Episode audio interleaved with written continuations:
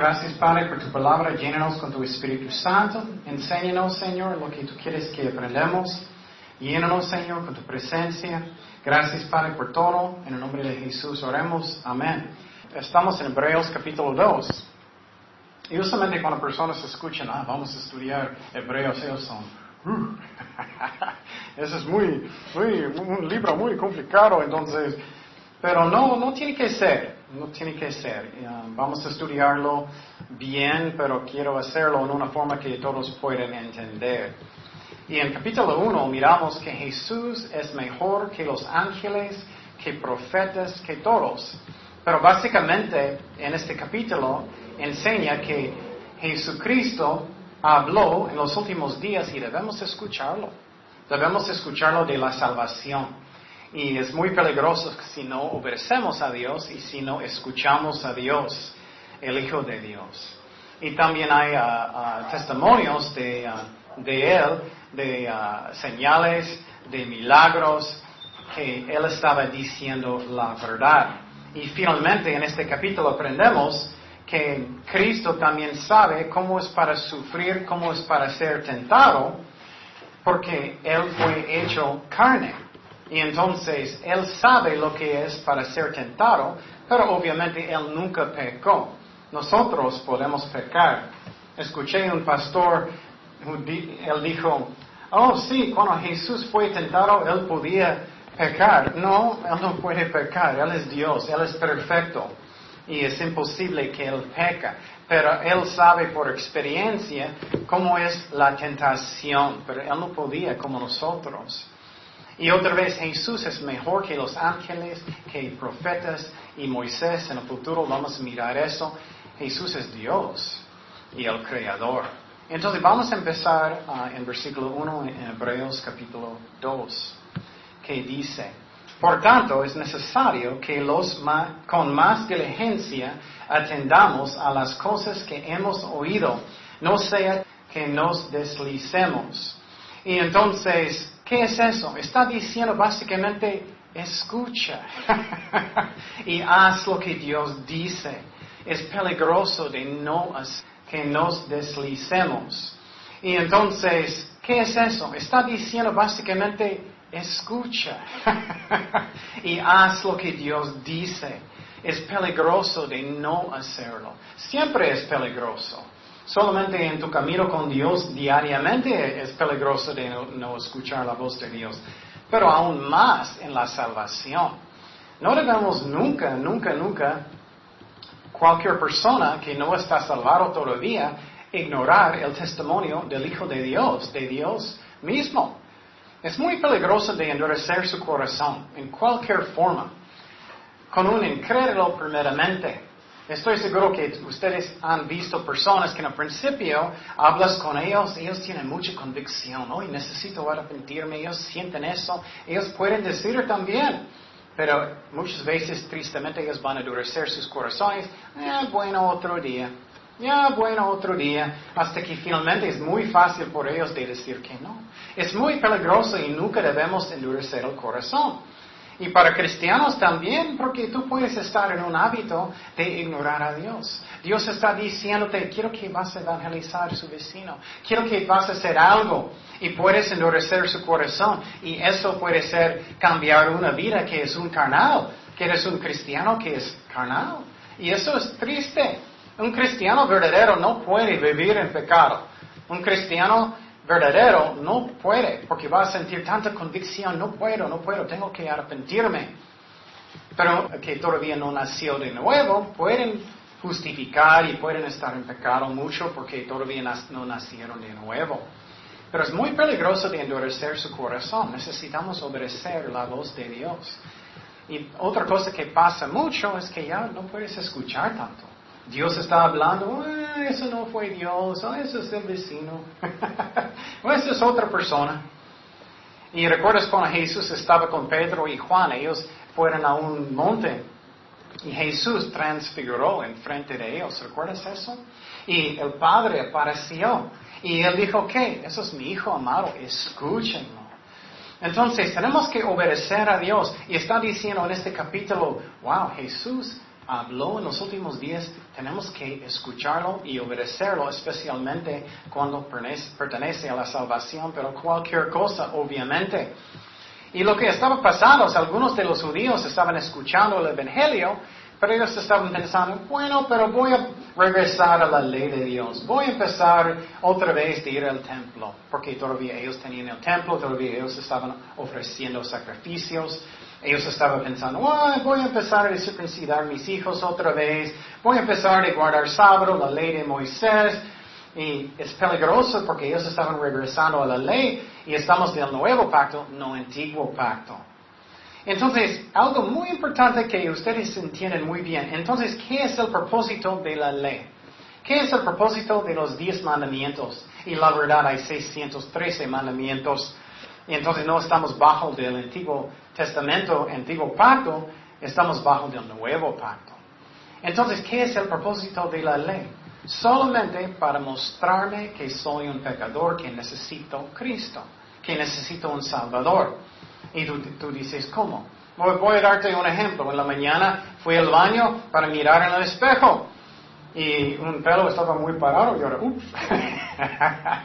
Entonces, eso me muestra que tengo algo malo. Es lo mismo con la ley. Cuando estoy mirando la ley, me muestra que soy un pecador, necesito Jesucristo. ¿Qué es un ejemplo? La ley dice que no debes mentir. Bueno, bueno, después de mentir, tú dices, ups, soy un pecador, oh, necesito arrepentirme, necesito a Cristo para ser perdonado. Eso es el propósito de la ley. No es para hacerte santo en la vista de Dios. Es imposible. Nadie guarda la ley perfectamente bien. ¿Qué es otro ejemplo? Estás manejando, vas a mirar un anuncio que dice 40 kilómetros es el límite. Y estás manejando exactamente 40. Todos van a decir, wow, qué santo. No.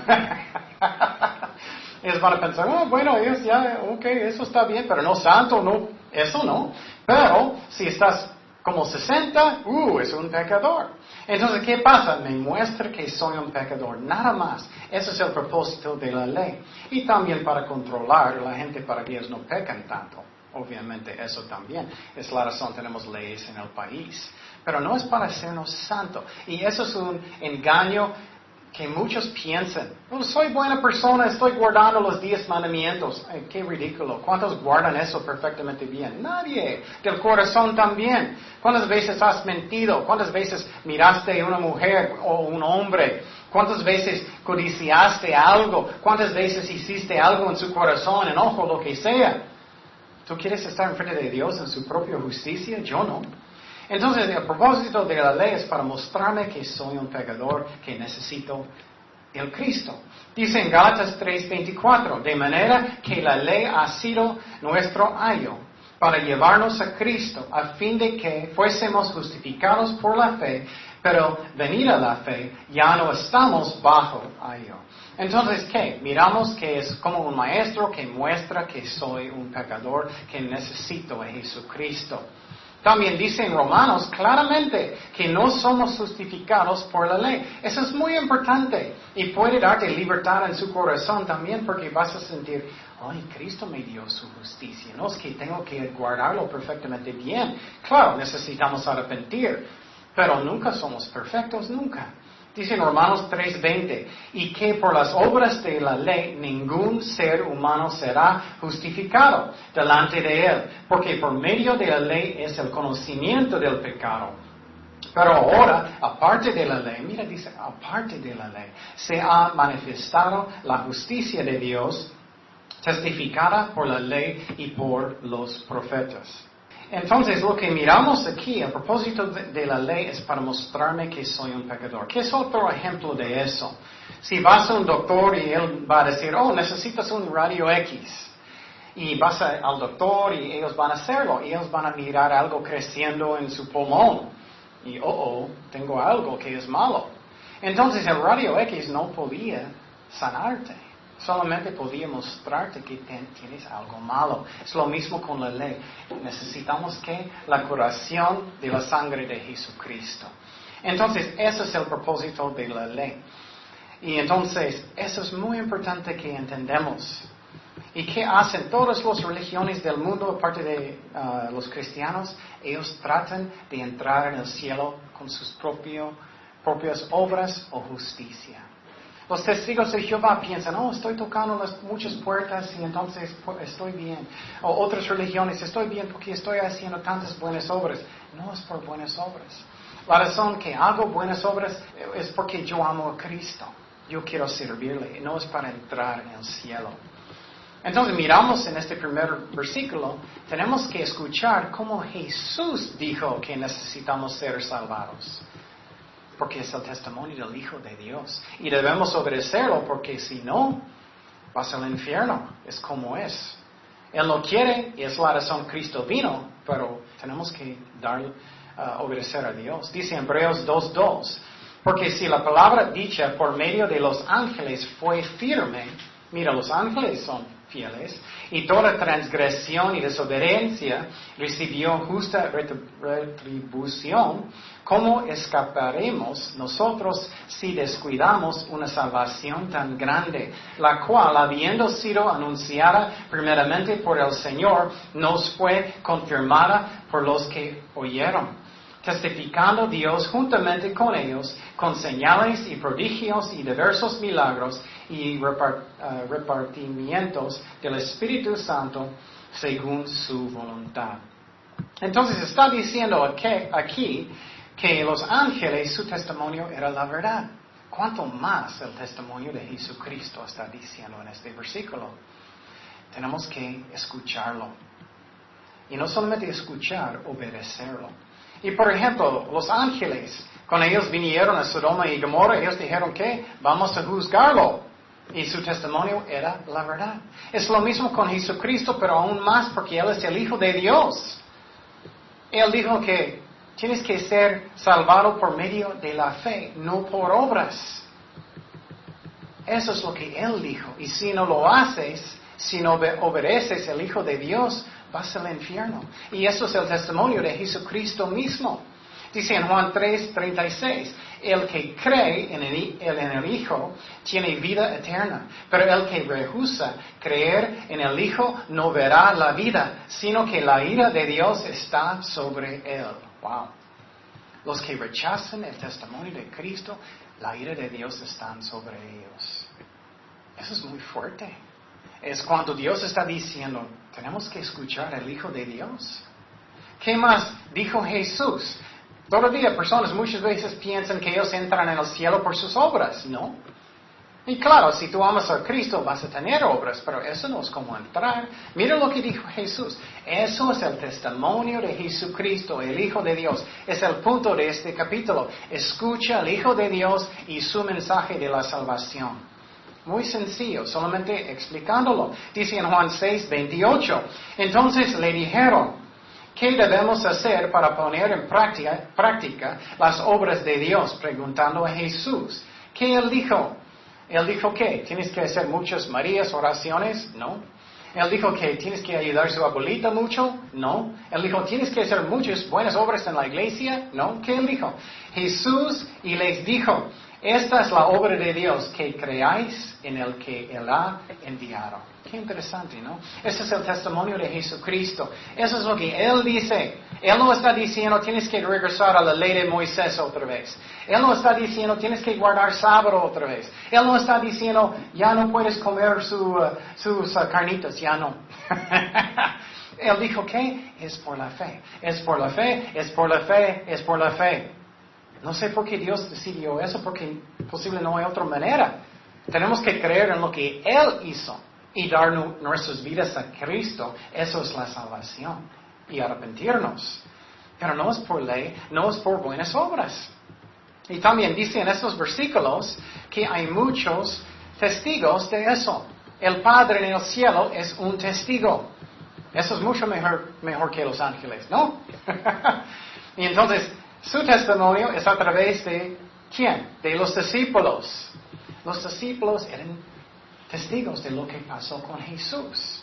Ellos miraron todo. ¿Qué dice en el libro uh, de Pedro, su epístola? Dice que no tenemos fábulas que inventamos. Miramos con nuestros propios ojos qué pasó con Jesucristo. También había muchos señales, muchos señales en, el ministerio de Jesucristo. Él estaba levantando los muertos. ¿Cuántos muertos están levantando hoy? ¿Cuántos en todo el tiempo? ¿Quién necesita más señales? ¿Cuántas personas son sanados de verdad hoy en día? No muchos. Multitudes cuando Cristo estaba. Hay muchos señales y milagros que Jesús hizo. Pero también los apóstoles, ellos hicieron muchos milagros también. Entonces hay muchos testigos que Cristo es el Hijo de Dios y debemos dar su testimonio. También otro testigo son los dones del Espíritu Santo, el testimonio del Espíritu Santo. Eso a mí es muy interesante. Cuando uh, el Espíritu Santo fue dado, ¿ustedes se acuerdan? En el día de qué? Pentecostés. Recuerdas, ellos todos estaban sentados orando. ¿Y qué pasó? Vino el Espíritu Santo sobre cada uno de ellos como fuego. Y ellos escucharon un viento fuerte. Eso también es un testimonio del Hijo de Dios. Entonces está diciendo en este capítulo con tantas pruebas, ¿cómo no vas a escuchar la voz del Hijo de Dios? No debemos ignorar esta salvación. Muchos dicen, ah, mañana voy a arrepentirme. No sabes si vas a morir mañana. No sabes si vas a tener un ataque del corazón en la noche. No sabes si Él va a venir ahorita. Tenemos que arrepentirnos hoy. Y no dar excusas mañana, mañana, mañana, mañana. Eso es muy peligroso. Y dice en este capítulo, escucha la voz de Dios y obedécelo. Porque Él es el Hijo de Dios. Él es mejor que los ángeles, que las profetas, que Moisés. Vamos a mirar que todos. Porque Él es el Hijo de Dios. Él es Dios y Él es el Creador. Versículo 5 que dice, porque no sujeto a los ángeles el mundo venidero acerca del cual estamos hablando. Él está dando, más ejemplos. Jesús es el heredero de todo, del todo universo, de cada uno de nosotros. Los ángeles no. Los ángeles solamente ellos van a ser qué? Servientes de Dios siempre. Y Jesús no es un ángel como dicen los testigos de Jehová. Ellos dicen que Jesús es Miguel el ángel. Pero un ángel no es un heredero de todo. Él no es. Entonces, ángeles son sirvientes, son buenos sirvientes de Dios, pero ellos no van a reinar por eternidad como Cristo. Entonces, tienes que escucharlo. Y me en los tiempos de Jesús que ellos vinieron con Jesús, ellos estaban diciendo, darnos un señal, darnos un señal. Y Jesús es, ¿Qué? Estoy levantando los muertos, estoy sanando tantas personas, estoy sanando los leprosos, estoy enseñando como nadie. ¿Y tú quieres otro señal? Cuando personas dicen eso es porque son qué? Excusas. Oh, quiero más evidencia, pero realmente lo que ellos no quieren es un Señor. Ellos no quieren a alguien diciendo lo que ellos tienen que hacer. Son excusas. Esos lados son tantos creen en evolución. No es un problema intelectual, es que ellos quieren una excusa de no arrepentir. Seguimos en versículo 6. Dice, pero algún testificó en cierto lugar diciendo, ¿qué es el hombre para que te acuerdes de él? O el hijo del hombre para que le visites. Me encanta eso. Es como a veces sentimos solos, ¿no? Cada persona es así.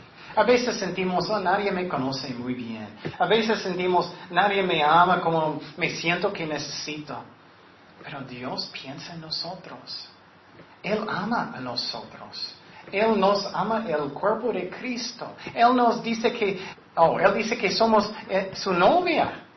Qué hermoso es eso. Él piensa en ti personalmente cada día. Y David, él estaba mirando las estrellas pensando, Dios, ¿por qué estás pensando en mí? Somos chiquitos, somos bien chiquitos. y Dios es el creador del universo y Él quiere hablar conmigo. Él quiere estar conmigo. Él quiere, Él quiere tener un pedazo de pizza contigo. él quiere caminar contigo. Él quiere hablar contigo. Él murió por ti. ¿Cómo podemos durar su amor y por qué vamos a ignorar lo que Él dice cuando Él nos ama tanto? Y Él es omnipresente también. Él está conmigo todo el tiempo. No necesito compartirlo con otra persona. Él siempre está conmigo. Él me ama. Él es mi mejor amigo.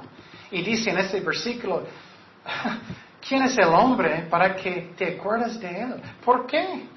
Oh, bueno, qué bueno. Seguimos en versículo 7. Dice, le hiciste un poco menor que los ángeles, el hombre. Somos bajo de los uh, ángeles ahora.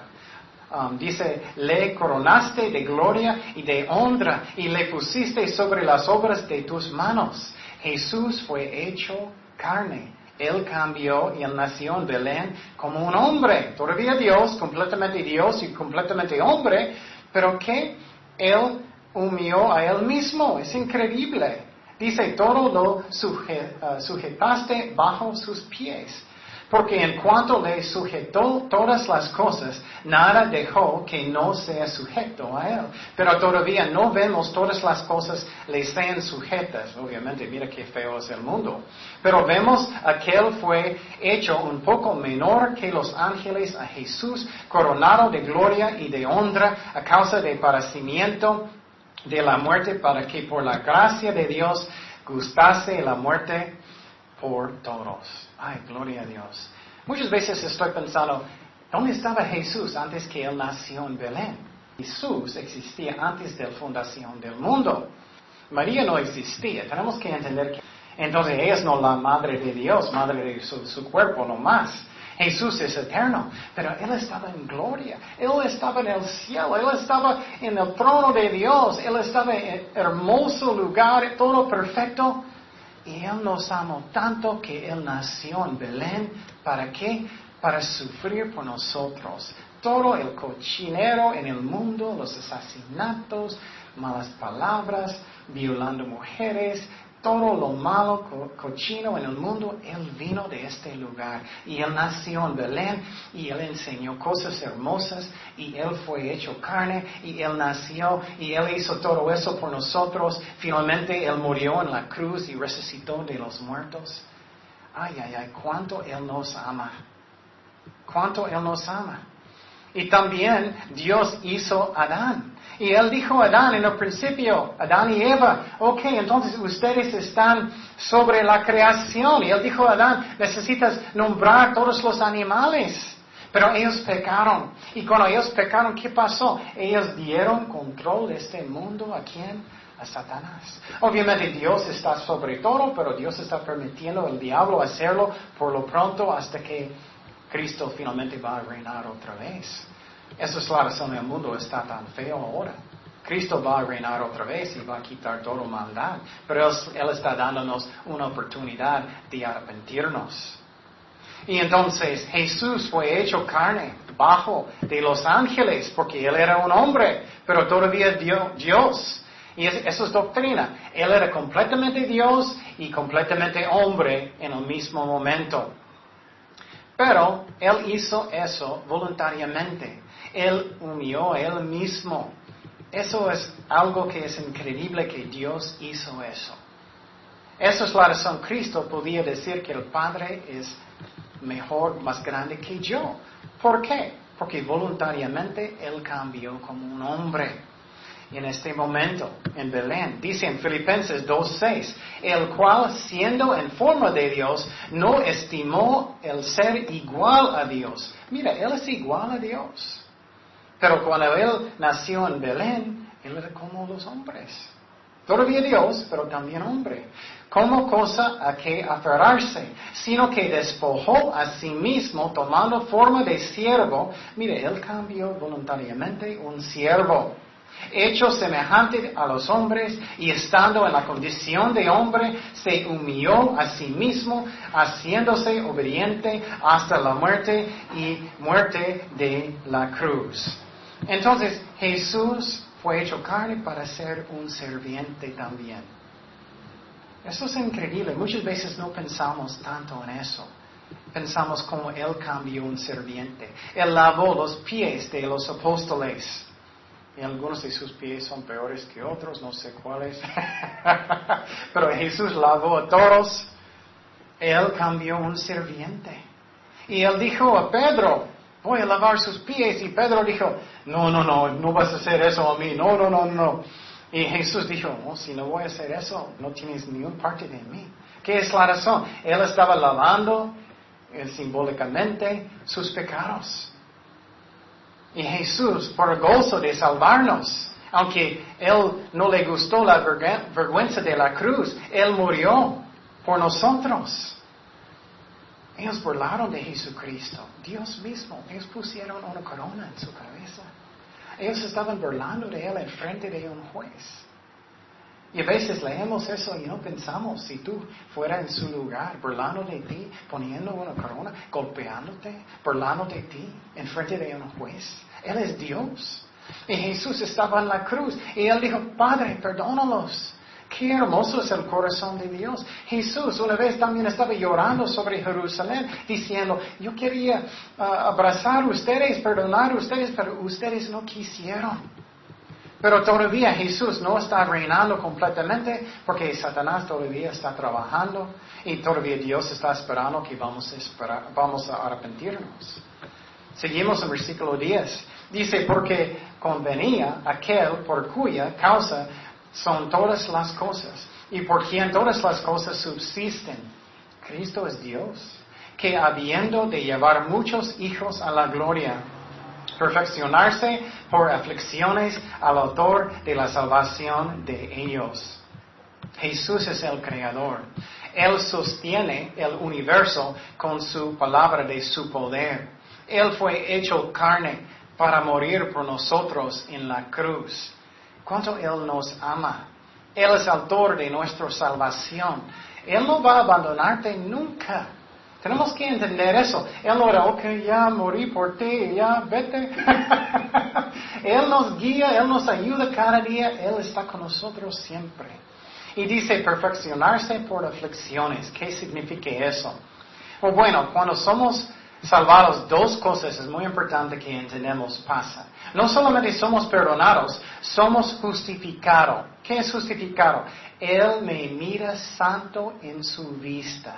Prácticamente no soy perfecto, cada, día no soy perfecto. Pero en la vista de Dios, él, me dio su justicia. Él me mira perfecto en su vista. ¡Wow!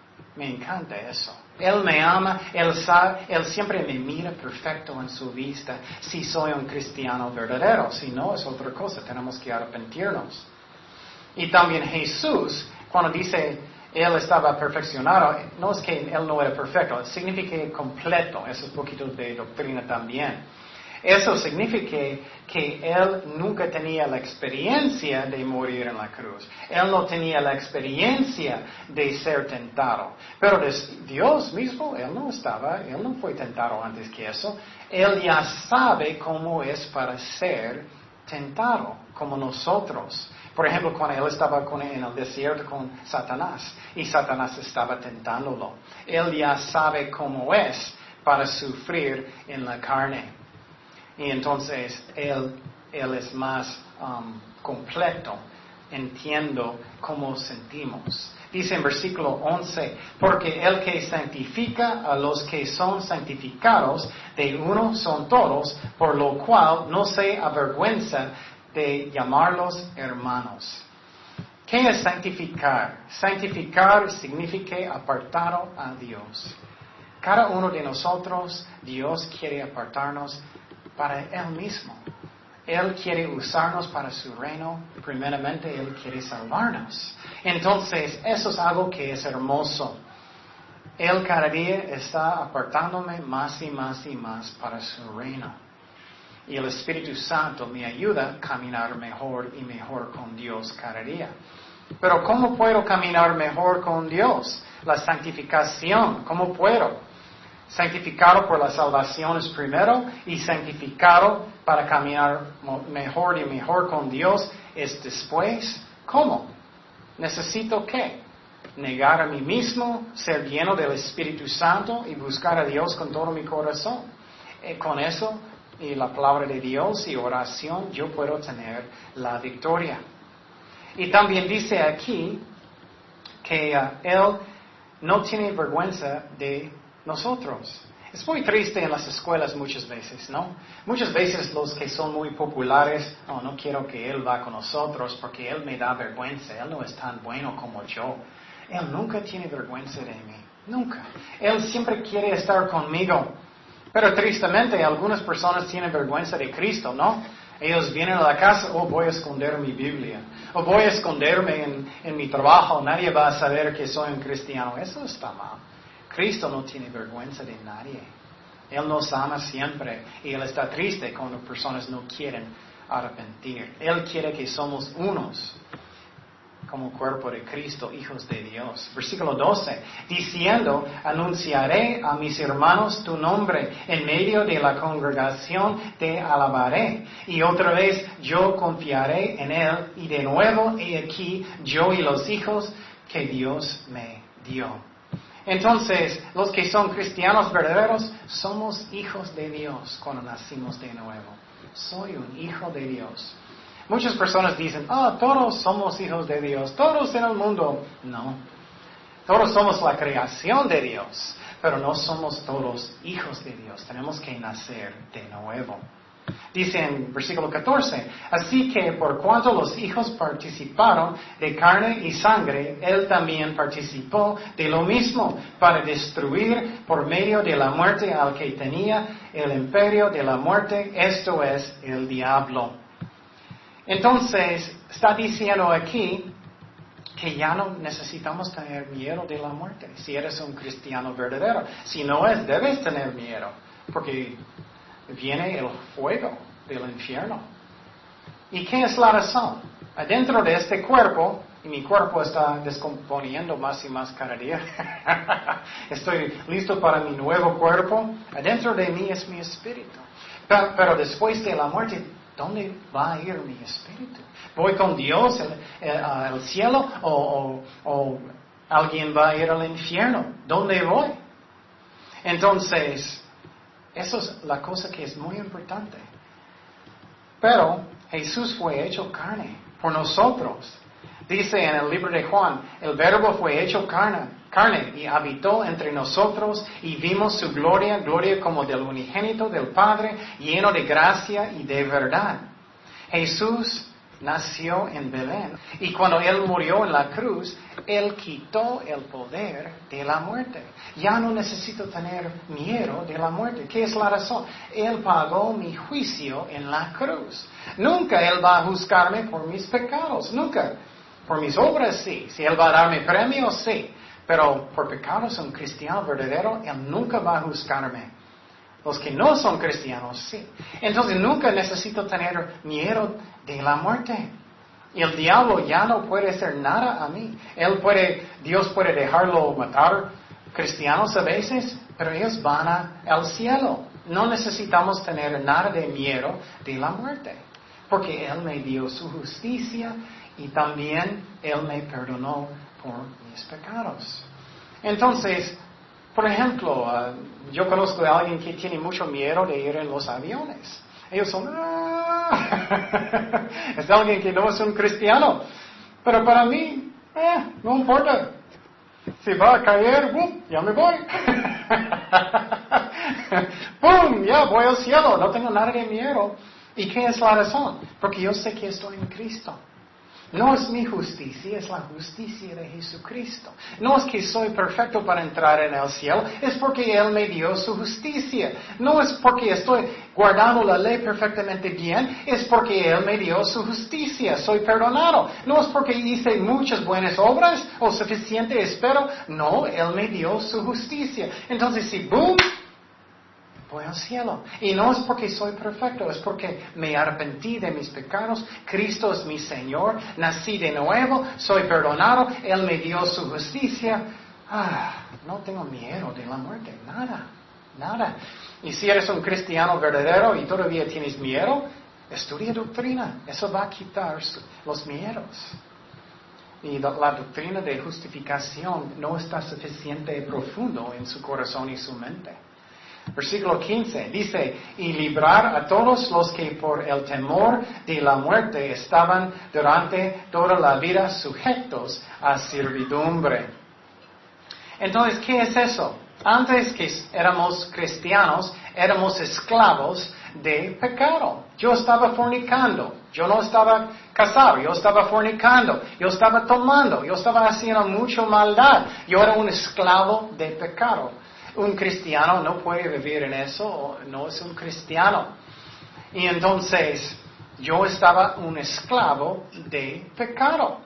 Pero ya después de nacer de nuevo, no necesitamos tener miedo de la muerte. Y gracias a Dios, si eres un cristiano verdadero, puedes tener victoria sobre su carne. Hay personas que tienen muchos años batallando con diferentes pecados, batallando con, con uh, lo que sé, con alcohol, batallando con enojo, batallando con mujeres y uh, pornografía. Cristianos, ellos están tratando, tratando, tratando. Y, y ellos todavía no tienen victoria.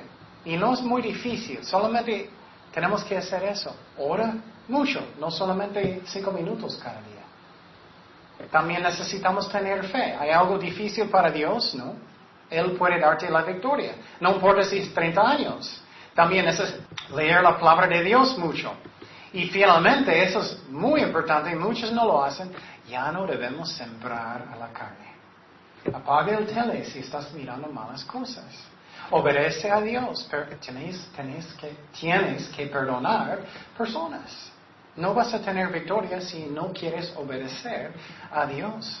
Pero antes de conocer a Dios, éramos como animales, la verdad. No teníamos comunión con Dios. Fue cortado cuando Adán y Eva cayeron en pecado. Ellos murieron espiritualmente. Eso es lo que pasó. Y físicamente, poco a poco, Ah, ellos murieron más rápido, uh, las generaciones. Pero cuando nacimos de nuevo, cada persona, cuando ellos nacen de nuevo, ¿qué?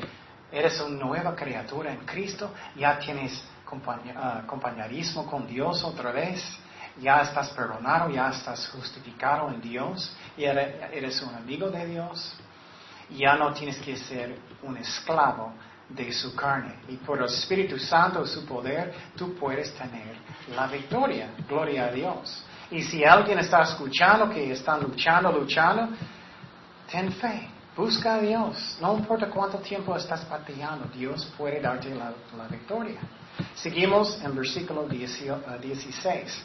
Porque ciertamente no socorrió a los ángeles, sino que socorrió a la descendencia de Abraham. Está diciendo aquí que Dios nunca buscó de redimir a los ángeles que ya son demonios, pero Él buscó a nosotros. Y los hijos de Abraham, no solamente de la carne, está hablando del espíritu. Si soy un hijo de Dios verdaderamente, soy un hijo de Abraham espiritualmente. Y eso es el, error de los judíos hoy en día, los que no son cristianos. Ellos piensan, soy un judío, soy hijo de Abraham, tengo la salvación, soy circuncidado. Eso no es la salvación. Necesitas la sangre de Cristo para ser salvado.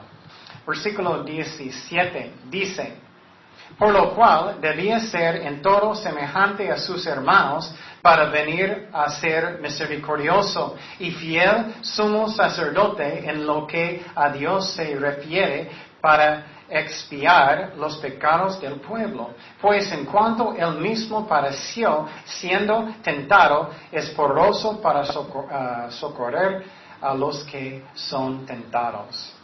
Está diciendo aquí que Jesús fue tentado como nosotros. Pero otra vez, Cristo no es pecado para ser tentado. No es pecado si una mujer va a venir contigo y tentarte de ir a la cama con ella. Si vas a la cama, eso sí es pecado. Pero para ser tentado, eso no es. Y Jesús fue tentado en el desierto, pero él no pecó.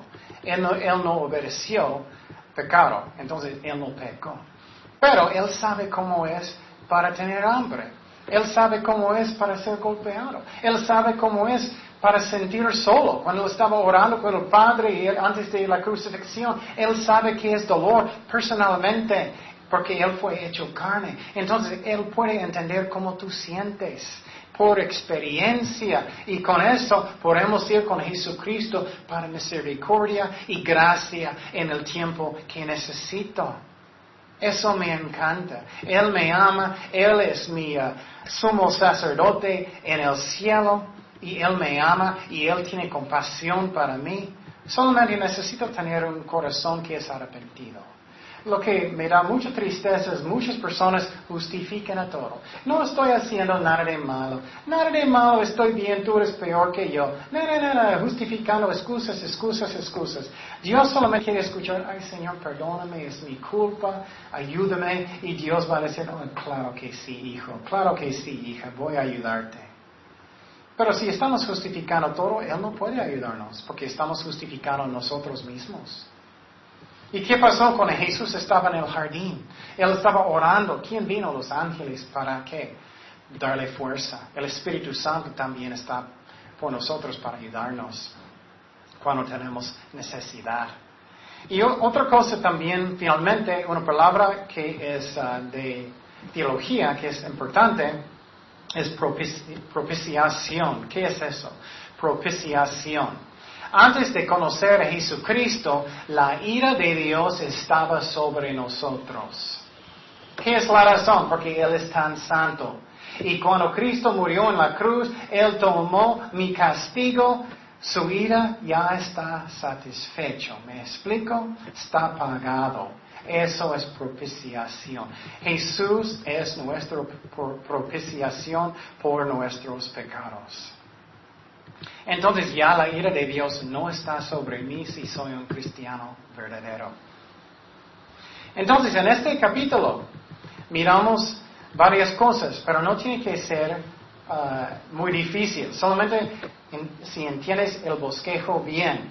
¿Qué es? Primeramente dice, no debemos ignorar la salvación de Dios. ¿Qué es el testigo? ¿Quién es? Jesucristo. Que Él es mejor que los ángeles.